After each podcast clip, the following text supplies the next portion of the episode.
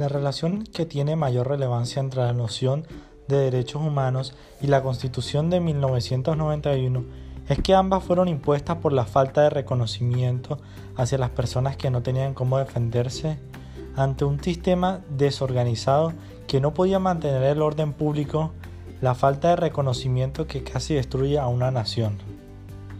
La consecuencia de eventos como la toma del Palacio de la Justicia, el asesinato de Galán, la séptima papeleta y más, hicieron que hubiera una urgencia para reformar la antigua constitución.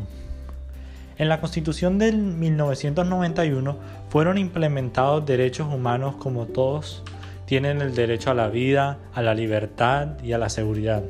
Esto permitió que Colombia reemplazara la democracia representativa por una participativa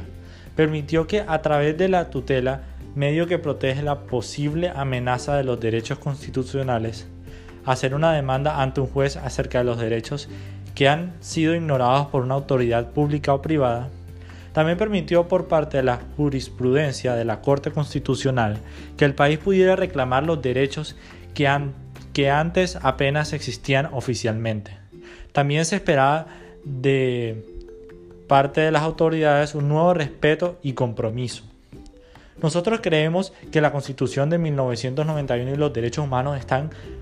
relacionados porque cuando Colombia estaba en un punto lleno de desgracia a consecuencia del conflicto armado y el narcotráfico, la implementación de los derechos humanos hizo que todo individuo y sus, y sus injusticias fueran tomadas en cuenta y dio la oportunidad de defenderse ante ellas.